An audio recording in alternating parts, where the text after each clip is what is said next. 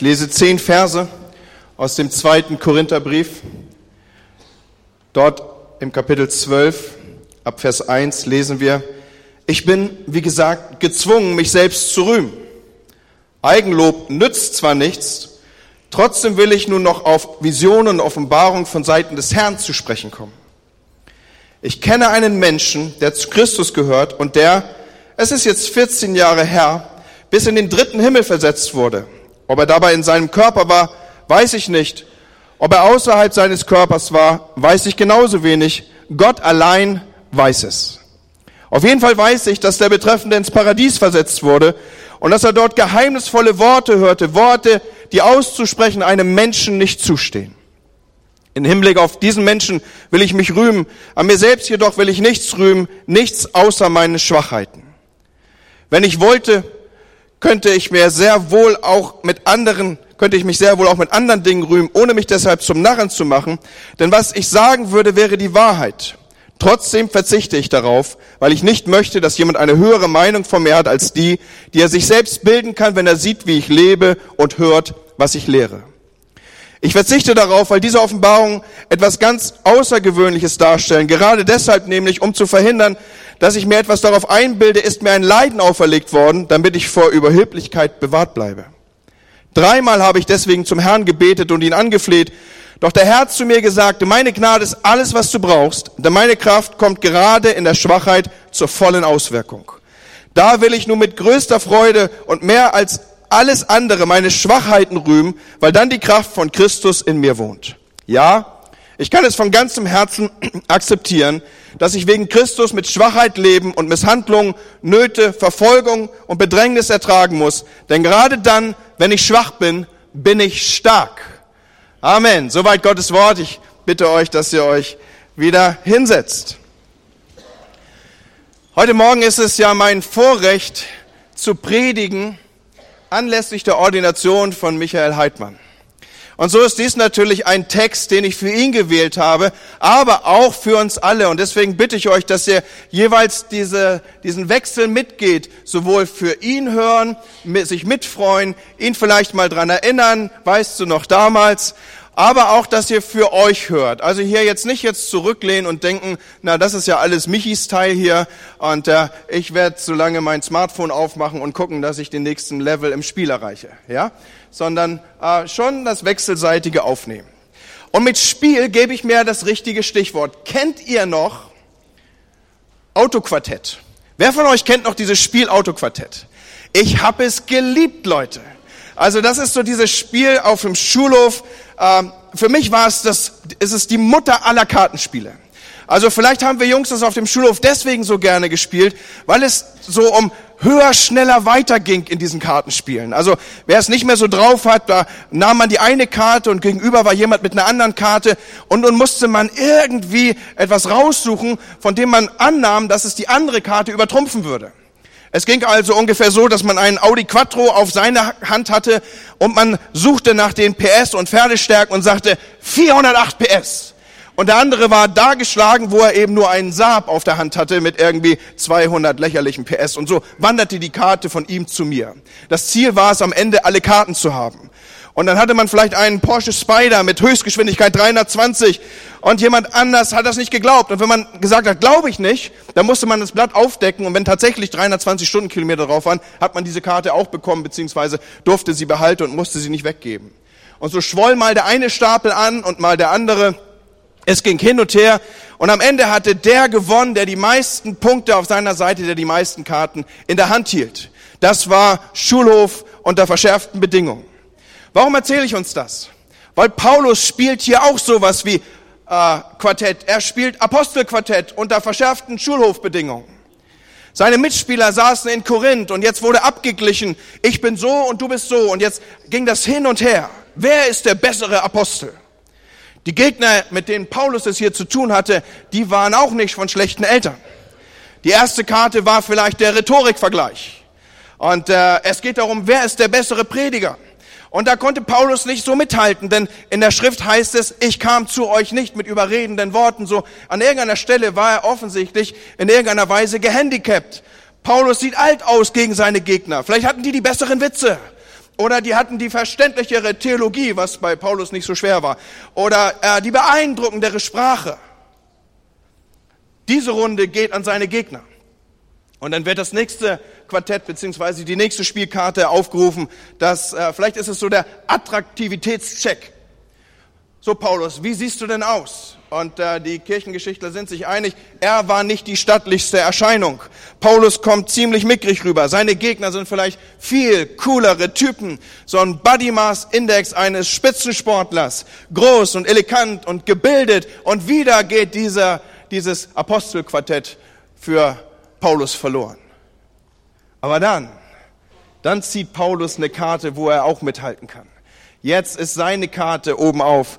Jetzt kann er auch mal mithalten. Jetzt zieht er die Erlebniskarte. Ja, und da sehen wir jetzt ganz alt aus mit unserem imaginären Kartenspiel. Wer kann schon sagen, Hallo ist in die Himmel versetzt? Ja, Paulus kann jetzt mal so richtig mitspielen. Er hat ein Erlebnis gemacht. Okay, es liegt 14 Jahre zurück, so viel Ehrlichkeit muss sein, ja. Aber, aber doch mal entrückt, ekstatisch, unsichtbare Welten, Stimmen des Himmels vernommen. Da staunt ihr und diese runde Apostelquartett, die geht an Paulus, zweifelsfrei.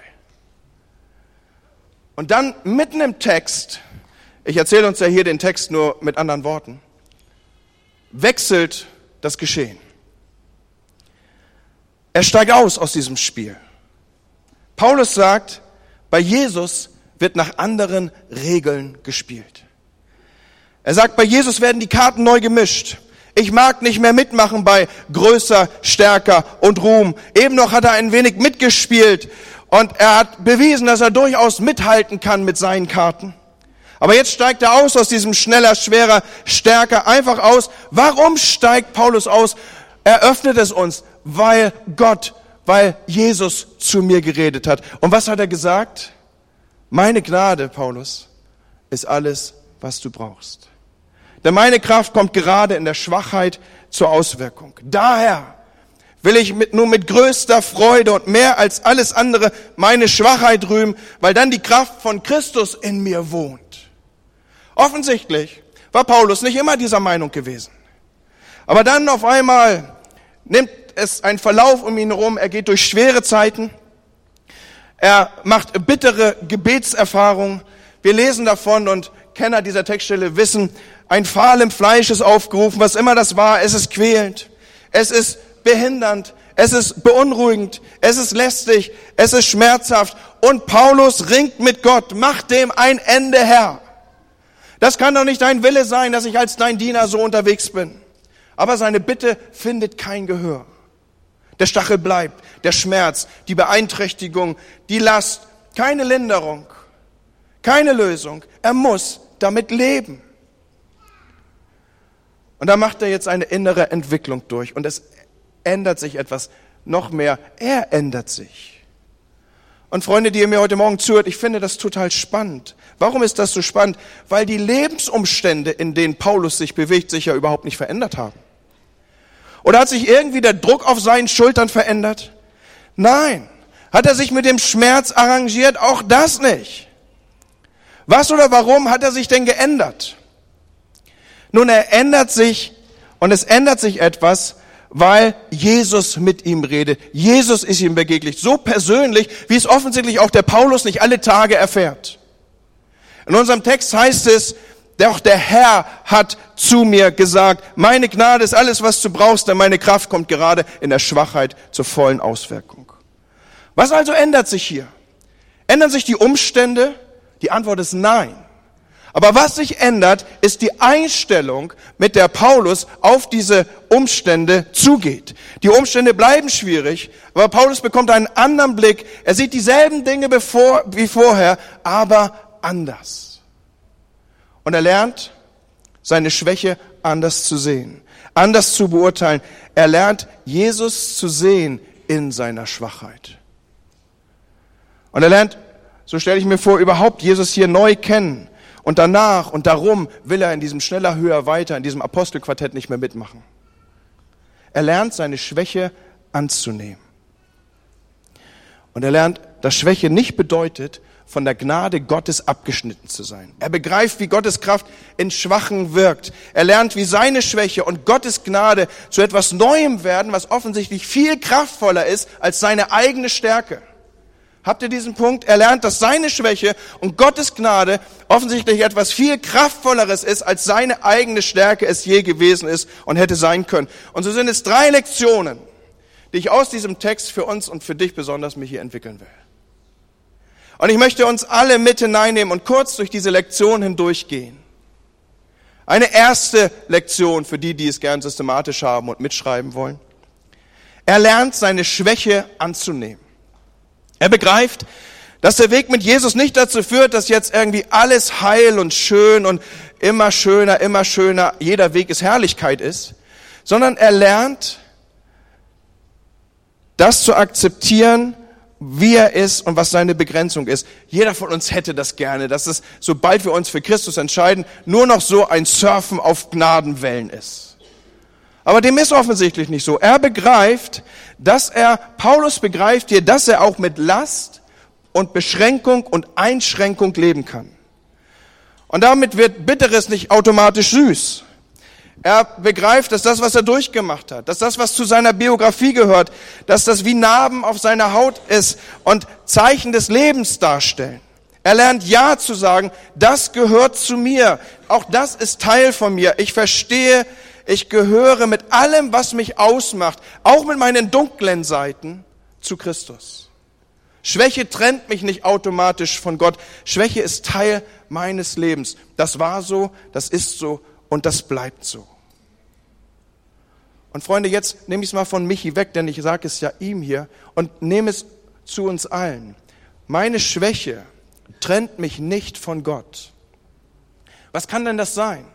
Eine Biografie, die vielleicht eine gescheiterte Ehe mitführt, eine körperliche Einschränkung, irgendwie ein schlimmes Kapitel meiner Vergangenheit, ein Mangel an Freude, meine beschränkte Begabung, vielleicht meine dauerhaft finanziellen Sorgen, meine verspielten Lebensjahre, die ich nicht zurückholen kann, der Kummer mit den Kindern, das ist so, das war so, das bleibt so, aber ich kann damit leben. Und Freunde, eins ist mir ganz wichtig, dass wir uns an dieser Stelle nicht falsch verstehen. Ich spreche von Schwäche, ich rede nicht über Sünde. Es geht nicht darum, falsche Entscheidungen auf einmal schön zu reden. Es geht auch nicht darum, unangemessenes Verhalten irgendwie zu rechtfertigen. Es geht nicht um Dinge, die ich ändern könnte, wenn ich nur wollte. Es geht nicht um das, was ich ändern könnte und wogegen ich mich so störrisch wäre. Leute, das ist keine Schwachheit, das ist geistliche Faulheit. Und da gibt es drastische Worte von Jesus zu diesem Tatbestand. Darum geht es nicht. Es geht um die Schwächen, um das Unvermögen, um Dinge vielleicht, gegen die und für die ich nicht ankomme, unter denen ich leide, die das Leben und nicht selten auch den Glauben schwer machen können. Es geht um Anteile unseres Lebens, bei denen wir vielleicht auch mehr als dreimal gefleht haben, Gott, nimm das weg. Aber er hat es nicht weggenommen. Und an dieser Stelle, Michi, darfst du mit Paulus von Jesus lernen, der sagt, meine Gnade ist alles, was du brauchst. Ich nehme dich auch mit deiner Schwachheit. Und gerade, wie sagt Paulus, in der Schwachheit kommt meine Kraft, kommt seine Kraft zur vollen Auswirkung. So, was will ich sagen mit diesem ersten Punkt, diese erste Lektion? Noch einmal die Abgrenzung. Wir reden nicht über Sünde, die wir lassen könnten. Wir reden über Schwäche, die nicht genommen ist. Umarme die Schwäche. Darf ich das mal so sagen? Nimm das an, wo du für dich Begrenzung erlebst. Eine zweite Lektion. Paulus lernt, in welchem unglaublichen Ausmaß Jesus Ja zu ihm sagt. Meine Gnade bleibt. Meine Gnade genügt, das ist ja das, was hier mitschwingt in diesem Text. Gnade vor aller Leistung. Gnade trotz Versagen. Eine Heimat, und jetzt male ich mal Bilder, die nicht verloren geht. Ein Schatz, der nicht rostet. Jesus selbst stets und treu zugewandt, unabänderbar, unveränderbar. Der Blick liebevoll auf dich gerichtet. Seine Hand nicht von dir genommen. Er hält dich fest. Das ist Gnade. Einfach, das gilt dir und wird um und soll um dich sein. Und wenn du auf alles verzichten müsstest, darauf nicht, wenn du irgendwie Dinge missen wolltest, das mit Sicherheit nicht, weil Gnade genügt. Und lass mich die zweite Lektion, die Paulus hier lernt, mal in zwei Sätze zum Mitnehmen fassen. Meine Gnade ist genug für dich, meint, Jesus sagt dir, Michi, ich bin genug für dich. Mehr brauchst du nicht. Ich bin genug für dich. Aber hier steckt noch ein zweites drin und auch das möchte ich für uns alle und insbesondere natürlich für mich hier entwickeln. Hier steckt auch drin, du bist genug für mich, sagt Jesus. Du bist genug für mich, Michi. Mit deiner Schwachheit genügst du allen Anforderungen, die ich habe, mit deiner Lebensgeschichte, mit deiner vielleicht beschränkten Kraft, mit deinem Kummer, mit deinen Brüchen, die du teils erlitten, teils selber bewirkt hast. Du genügst mir, sagt Jesus dir. Und das nicht erst, wenn du Großes vollbracht hast.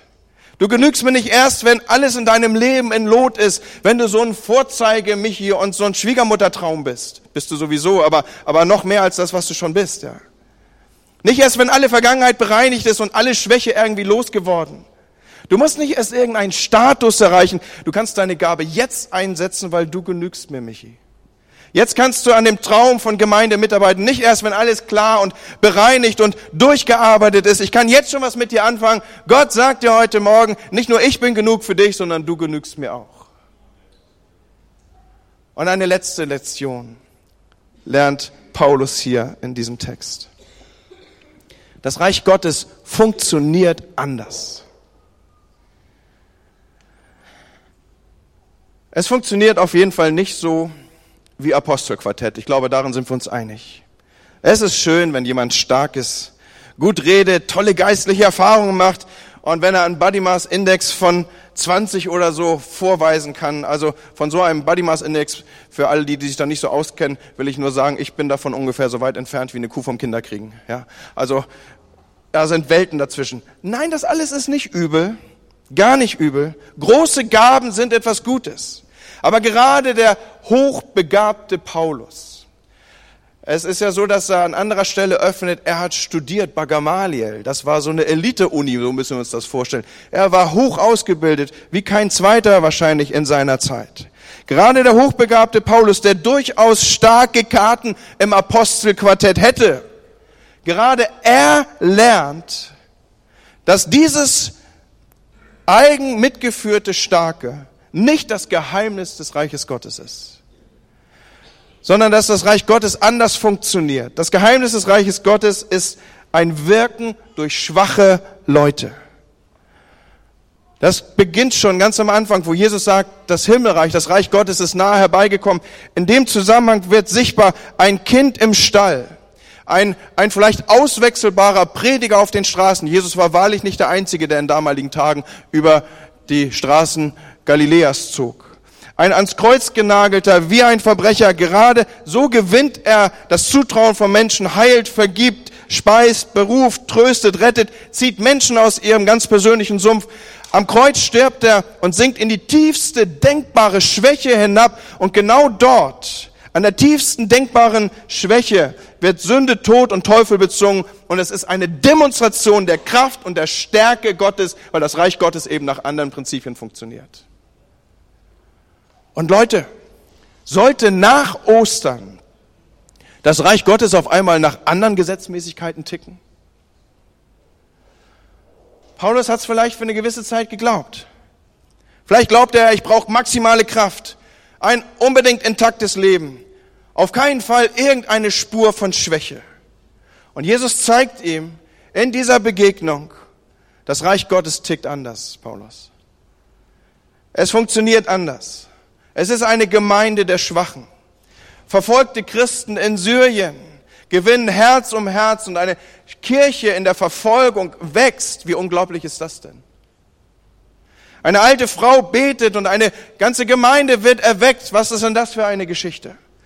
Ein kranker Mann beschenkt alle, die ihn besuchen. Da gehen Menschen hin und wollen ihn trösten, aber sie gehen getrösteter von ihm weg, als sie hingegangen sind. Was ist denn das für eine Funktionalität? Eine Frau mit vielleicht Dutzenden von Brüchen in ihrem Leben, mit weithin sichtbaren Namen erzählt, was Jesus hier bedeutet und ein stolzer Nachbar kommt darüber ins Nachdenken. Da ist ein Mann, der vielleicht mit Alkoholismus und Alkohol kämpft und er verkündigt Jesus als seinen Befreier und Retter und auf einmal entstehen neue Dinge. Schwache Menschen breiten das Evangelium und damit das Reich Gottes aus. So funktioniert das Reich Gottes damals wie heute. Und Leute, unsere Schwäche, Michi, unsere Schwäche hindert Gott nicht daran. Im Gegenteil, die Schwachen unter uns können zu den stärksten Botschaftern seines Reiches werden. Da fragt man sich doch, wer stellt denn solche Mannschaft auf? Wir haben ja alle noch vor Augen, dass wir Weltmeister sind und das lassen wir uns für die nächsten vier Jahre auch nicht mehr nehmen. Wer stellt solche Mannschaften? Ich hab's noch im Ohr, wie Jogi Löw immer sagt, wir müssen uns auf unsere Stärken konzentrieren. Wir kommen über Kampf ins Spiel. Ja, mag sein, im Fußball vielleicht. Und der Herr möge es Werder schenken. Aber Jesus stellt eine ganz andere Mannschaft auf. Total bizarr. Schwache Menschen, mit, Jesus, mit denen Jesus sein Reich baut. Du und ich, Michi, wir spielen in dieser Mannschaft. Und mit schwachen Leuten bringt Jesus seine Liebe bis in den letzten Winkel Brems und umzu und wie wir Bremer zu sagen pflegen. Aber warum kann das gut sein und warum können wir damit gut leben? Weil es ja auch nicht um uns geht, sondern es geht um ihn und seine Kraft ist in Schwachen mächtig. Und deswegen möchte ich, dass wir alle zusammen, sowohl als Verkündiger, aber auch jeder, der das hier heute Morgen hört, das aus diesem Text mitnehmen, wie es zum Schluss hier heißt, ich kann von ganzem Herzen akzeptieren, dass ich wegen Christus mit Schwachheit leben und Misshandlung, Nöte, Verfolgung und Bedrängnis ertragen muss. Denn gerade dann, wenn ich schwach bin, bin ich stark. Und Michi, es sind nicht die Momente, wo du der vorkommst wie ein geistlicher Supermann, sondern gerade da, wo du sagst, ich habe nichts zu bringen, alles Herr bist du, ich stehe vor dir mit leeren Händen, das sind die Momente, wo du eigentlich nur das durchleitest, was er dir gibt. Und das, was er dir gibt, ist das Stärkste und es ist das Veränderndste, das Universum gestaltendste, was es gibt. Dazu segne dich, segne ich dich gerne und dazu segne Gott uns. Habt ihr das verstanden? Habt ihr alle gut aufgepasst? Weil ihr müsst natürlich an einem gewissen Punkt mich daran erinnern. Und Alex natürlich auch und mich und uns untereinander. Wir sollen uns ja gegenseitig anreizen zu guten Werken. Und wenn du irgendwie merkst, wir kommen zu aufgepumpt daher, dann lässt du so ein bisschen Luft raus und mit einem sanften Lächeln sagst du, Pastor, wenn du schwach bist, bist du stark. Okay? Oder so ähnlich. Danke fürs Zuhören. Ich möchte Michael Heidmann zu mir bitten, dass er mir gegenüber Aufstellung nimmt und äh, euch, Sie als Gemeinde, lade ich ein, diesem Akt beizuwohnen als Zeuge der Versprechen, die wir jetzt miteinander hören werden.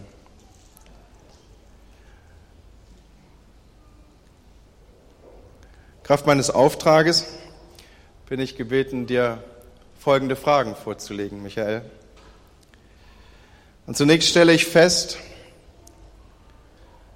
Michael Heidmann, du weißt dich von Gott zum geistlichen Dienst berufen und stehst heute hier in Gottes Gegenwart, um vor Gott und der versammelten Gemeinde deine Berufung festzumachen und in den pastoralen Dienst einzutreten.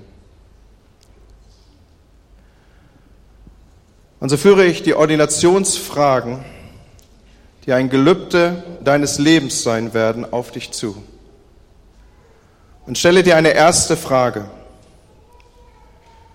Michael Heidmann, bist du bereit, dieser Berufung Gottes nach Matthäus 6, Vers 33, trachtet zuerst nach dem Reich Gottes und nach seiner Gerechtigkeit, Priorität in deinem Leben einzuräumen, auch wenn du dadurch Nachteile hast, und Opfer zu bringen sind, dann sage, ja, ich bin bereit. Ja, ich bin bereit. Willst du deine persönliche Beziehung zu Jesus Christus pflegen und in Erfüllung deiner Berufung auf deine geistliche Gesundheit und persönliche Entwicklung achten? Bist du bereit, die Maßstäbe christlicher Lebensführung und Nächstenliebe für dich als verbindlich anzusehen und dich um einen vorbildlichen Lebensstil bemühen, dann antworte ja, ich bin bereit. Ja, ich bin bereit. Michael, bekennst du dich zur göttlichen Inspiration der ganzen heiligen Schrift und bist du gewillt, zu allen Wahrheiten der Bibel zu stehen und sie zu verkündigen, dann sage ja, ich gelobe es. Ja, ich gelobe es. Michael Heidmann, bist du bereit, die dir von Gott anvertraute Gemeinde zu lieben, zu fördern, vor Schaden zu bewahren und mit ganzer Kraft zu bauen? Willst du dich um das Heil der dir anvertrauten Menschen mühen, niemanden aufgeben und dich verpflichten, das Beichtgeheimnis zu wahren? Dann sage ja, ich gelobe. Ja, ich gelobe. Michael Heidmann, bist du bereit, die Einheit im Bund freikirchlicher Pfingstgemeinden sowie der Volksmission entschiedener Christen und deren Leitung sowie auch dem Ecclesia Gemeindeverband zu pflegen und zu bewahren und in Loyalität und Einordnung die Verfassung und Richtlinien des BFPs zu achten? Wenn du dazu bereit bist, dann sage ja, mit Gottes Hilfe will ich es tun. Ja, mit Gottes Hilfe will ich es tun.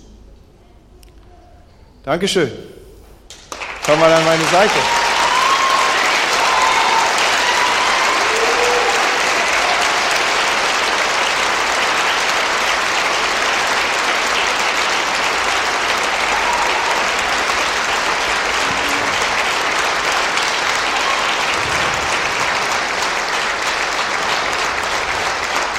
Wir haben nun, und so ist der Abschlusstext, den ich zu verlesen habe, wir haben das Ordinationsgelöbnis für Michael Heidmann gehört, wollen ihn der gnädigen und helfenden Liebe unseres Herrn Jesus Christus anvertrauen und bitten um Kraft und Leitung des Heiligen Geistes zur Erfüllung dieser Berufung. Und dazu bitte ich jetzt, dass die ältesten und ältesten Kandidaten und auch das Pastorenteam zu mir nach vorne kommt und ich bitte auch, dass Imken dazu kommt. Und wir wollen sie als ganze Familie umringen und sie segnen. Und ich möchte Phil und ich möchte Johannes Neumann bitten, dass er stellvertretend für uns betet. Vater im Himmel, ich danke dir. Ich danke dir für Michi und Imken und für die Kleine. Herr, ich danke dir für diese Familie, dass du sie berufen hast, dass du sie zusammengestellt hast und dass sie gemeinsam diesem Ruf antworten und dass wir heute Morgen hier dessen Zeuge sein konnten, dass wir von Michi hören können, dass er seinen Berufsdienst in deinen, in deinen Dienst stellen wird.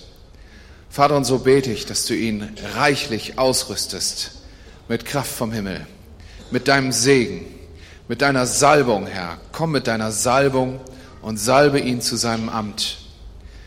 Herr, ich bete, dass du diese Familie schützt, dass du deinen Segen, deinen Schutz um sie herum aufbaust. Ich bete, dass du Immi mit Kraft ausstattest, ihm zur, zur Seite zu stehen und all das zu tragen, was dazugehört. Herr, ich bete, dass du ihn führst und leitest, dass du ihn zu gegebener Zeit immer wieder erinnerst an diesen Punkt. Michi, meine Kraft ist in den Schwachen mächtig. Danke, Jesus dass er das wissen darf, dass er in seiner Schwäche auf dich schauen darf und dass du ihn darüber hinaus begabt hast. Ich bete, dass du ihn lehrst, diese Gaben gut einzusetzen, dass du ihn zu einem guten Verwalter der Gaben machst, die du ihm anvertraut hast. Und Herr, ich bete, dass du auf seinen Dienst deinen Segen schenkst und mit reichlich Frucht bestätigst. Herr, ich bete, dass durch seine Verkündigung Menschen von dir hören, dass durch seine Verkündigung Menschen eine Beziehung zu dir erfahren, zum ersten Mal oder dass sie in ihrer Beziehung vertieft werden. Herr, ich bete, dass du all das, wozu du ihn berufen hast, in seinem Leben zur Ausführung kommen lässt. Ich bete, dass du ihn wach bleiben lässt, wo der Feind versuchen wird, diese Dinge zu hindern und ihm Steine in den Weg zu legen. Ich bitte, dass du ihm alle Zeit einen Blick schenkst in die geistliche Welt, um zu erkennen, wann Hindernisse Wegweisung von dir sein sollen und wann Hindernisse Dinge sind, die an deiner Kraft umrennen kann. Herr, ich danke dir, dass wir ihn in dieser Gemeinde haben und ich bete, dass du uns alle immer wieder daran erinnerst, dass er und seine Familie unsere Fürbitte brauchen, unseren Schutz brauchen und unsere Unterordnung brauchen. Amen. Vater, wir möchten dir ganz herzlich Dank sagen als Gemeinde, Herr, dass du uns dieses Geschenk gemacht hast. In Imken und Michi, Herr, dass sie diesen Weg gehen wollen. Ich möchte dir Danke sagen, Herr, dass du sie beide befähigt hast, diesen Dienst zu tun. Herr, und ich möchte dich bitten, dass wir eben schon gebeten, Herr, dass du uns als Gemeinde einfach eine angenehme und freudige Last auf die Schultern legst, für sie zu beten. Herr, dass unsere Gebete sie umstellen, dass sie sie schützen, Herr, dass sie sie stark machen in dem Dienst für dich, Herr Jesus. Herr, ich möchte dich bitten, dass du Michi und Imken einfach ausrüstest, dass du ihnen Kraft bist und gibst, Herr Jesus. Herr, dass du sie stark machst in dem Alltag, in der Verantwortung für sich selbst, für die Familie, aber auch für deine Gemeinde, Herr Jesus. Rüste du sie aus. Herr, und ich danke dir, dass du ihre Wege begleiten wirst, dass du ihnen nahe sein wirst, dass sie deine Nähe verspüren werden. Herr, dass sie nie das Gefühl haben werden, im Dunkeln zu gehen und nicht zu wissen, wo es langgehen soll, sondern dass du ihnen ja, die Wolken und die Feuersäule in ihrem Leben bist und in dieser Gemeinde. Herr, wir legen uns alle dir hin, Herr Jesus, und wir möchten dich bitten, Herr, dass du deinen Geist und deine Kraft über uns kommen lässt, Herr, und dass du uns alle segnest in dieser Situation und in diesem neuen Abschnitt, den wir auch als Gemeinde und gerade für Michi, diesen neuen Abschnitt, den er in der Vollverantwortung dann übernimmt, Herr Jesus. Sei du ihm nahe, Herr, näher als ein Mensch es überhaupt sein kann, Herr. Ich danke dir dafür und ich preise dich, dass du mit deinem Geist und mit deiner Kraft und mit deinem Sieg über ihrem Leben ruhst, Herr Jesus. So soll es geschehen in Jesu Namen. Amen. Das Volk Gottes sagt Amen, oder? Amen. Ja, ihr Lieben, bleibt noch ein wenig hier. Ein Applaus für euch. Jetzt nehmen wir die Ordinationsurkunde.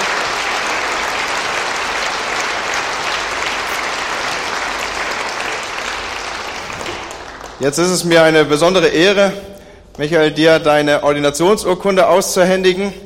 Mit dem heutigen Datum versehen. Ab heute bist du voll pastorisierter Pastor. Wir heißen dich als Pastor der Freien Christengemeinde willkommen und wir wollen dir mit Respekt und auch Unterordnung begegnen. Und es ist mir eine Freude, dir auch deinen Dienstausweis zu überreichen mit dem heutigen Tage. So, Pastor Michael Heidmann an seiner Frau Imken mit Amelie. Und wir haben auch ein, zwei kleine Gaben für euch, die wir euch gerne überreichen möchten. Ich möchte Alex bitten und auch Kathi, dass sie mit Blumenstrauß und auch mit den äh, Büchern zu mir kommen. Und äh, wir sind ja zu dritt mit euch hier vorne, so haben wir auch an Amelie gedacht. Also einmal der Blumenstrauß, der dir gehalten wird und Michael ist jemand, der braucht Bücher in den Händen. Und so haben wir ihm einen Klassiker geschenkt, einen äh, Kommentar zum Neuen Testament. Und ich weiß nicht, wahrscheinlich wird er demnächst eine Predigtreihe starten, das äh, über die Evangelien und die nächsten 14 Jahre uns mit hineinnehmen in den tiefen Schatz des Wortes Gottes. Ja, vielen, vielen Dank. Ich habe schon angedroht, dass ich äh, mal über die Evangelien reden wollte und gesagt, das wird wahrscheinlich ein ganzes Jahr dauern und jetzt habe ich auch den Lesestoff dazu. Und wir haben einen kleinen Frosch mit dabei, der natürlich äh, irgendwie Amelie zuzuordnen ist. Aber ich möchte eine Geschichte dazu zum Besten geben, die in Erinnerung bleiben darf. Es war einmal eine Gruppe von Fröschen, die einen Wettlauf machen wollten. Ihr Ziel war es, die Spitze eines hohen Turms zu erreichen. Viele Zuschauer hatten sich bereits versammelt, um den Wettlauf zu sehen und die Frösche anzufeuern. Das Rennen konnte beginnen. Ehrlich gesagt, von den Zuschauern glaubte niemand so recht daran, dass die Frösche die Turmspitze je erreichen würden. Alles, was man hörte, waren Sprüche wie, ach, ist doch viel zu anstrengend. Die werden nie im Leben ankommen. Das können die gar nicht schaffen. Der Turm ist viel zu hoch. Manche Frösche begannen zu resignieren und wurden bald langsamer, außer einem, der kraftvoll weiterkletterte. Die Leute riefen weiter, das ist viel zu anstrengend, das kann man nicht schaffen. Und immer mehr Frösche verließ die Kraft und sie gaben auf. Aber der eine Frosch kletterte immer weiter. Er wollte nicht aufgeben. Er wollte das Ziel erreichen. Am Ende hatten alle Frösche aufgegeben, außer diesem einen, der mit enormem Kraftaufwand als einziger die Spitze des Turms erreichte. Und jetzt wollten die anderen Mitstreiter natürlich wissen, wie er das wohl geschafft hätte. Einer von ihnen ging auf ihn zu, um danach zu fragen, wie denn diese enorme Leistung zustande gekommen wäre, um das Ziel zu erreichen. Und es stellte sich heraus, der Frosch war taub. In diesem Sinne ein kleiner Frosch als Erinnerung, nicht aufzugeben. Seine Kraft ist in dir mächtig. Der Herr segne und behüte euch. Er lasse sein Angesicht über euch leuchten und er gebe und erhalte euch seinen Frieden. Danke für Michi und Imken, Herr. Danke für das Geschenk, das du uns ihnen machst. Und danke auch für die Feier jetzt, die wir anschließend haben dürfen. Amen.